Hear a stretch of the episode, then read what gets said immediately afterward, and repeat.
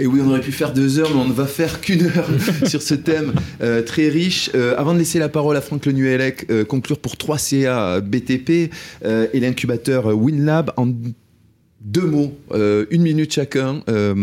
Est-ce que vous pouvez dresser un petit bilan rapide comme ça sur la thématique du jour, nous dire si le réemploi des produits et matériaux est un mythe ou une réalité Honneur à Elisa Yafshit.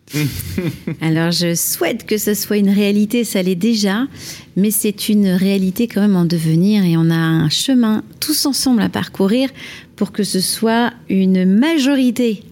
Euh, voilà, donc ça existe, mais c'est encore quand même à une petite échelle et il faut vraiment, c'est indispensable pour le monde que l'on construit, pour nos enfants, que ça, la pre- que ça prenne une plus grande, beaucoup une plus grande part dans, dans, les, ba- dans les chantiers. Diffuser avec les MOOC, euh, les initiatives locales euh, que vous La formation. La formation. Cédric Borel. Nous, on souhaite. euh, Enfin, voilà, c'est une réalité. Ce sera un scale-up d'ici 2025. On en est convaincu. La tendance de fond est énorme. Le désir de la maîtrise d'ouvrage, pour lequel je témoigne aujourd'hui, de valoriser leur même leurs produits de curage est gigantesque. Et tout ça, c'est un, c'est un fondement.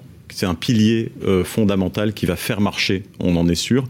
Et c'est pour ça que le- l'équilibre offre-demande tel qu'on le voit se développer, les tonnages qui montent, les chantiers qui demandent du réemploi qui, qui, qui s'accélèrent, on est sur une vraie lame de fond, je pense. Stéphane Le Guiriec?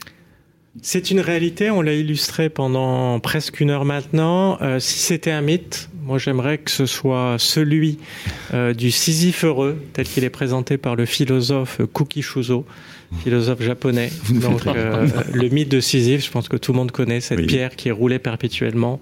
Belle image pour le réemploi. Franck, sur le plan de la Euh, je- formation. Je, je n'ai pas de citation euh, qui peuvent égaler celle de Stéphane. Non, mais réalité, le réemploi, c'est. Non, mais c'est- une, réalité, c'est un enjeu euh, extrêmement important pour relocaliser la consommation, donc euh, éviter euh, justement de, de s'inscrire dans une, une, une économie de, de la consommation trop carbonée. Rappelons-le, un objectif de décarbonation euh, à horizon 2030 et à horizon 2050, donc ça c'est un enjeu majeur. Et puis bien évidemment de faire évoluer les compétences, de faire évoluer les, euh, euh, les comportements. Et, j'aime beaucoup ce que disait Elisa tout à l'heure, c'est pour moi j'associe ça à la créativité. Ré- euh, du réemploi, c'est- euh, réveiller la créativité en, chacun de nous pour réutiliser euh, et réemployer les différents produits. Merci beaucoup à tous les quatre. Merci à vous tous de nous avoir euh, suivis. Merci à Antoine Boudon d'agir pour son aide précieuse encore et toujours euh, dans cette série euh, de Will.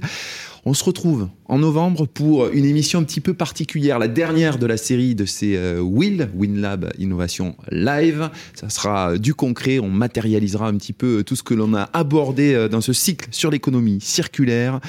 Merci Franck, merci Stéphane, merci Elisa Yafshitz, merci, Merci à Cédric vous. Bourret. Merci. Bonne Merci. journée à tous.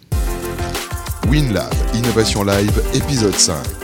Le réemploi mode d'emploi, une émission à retrouver sur www.winlab-cccabtp.com, Radio Imo et Bâti Radio.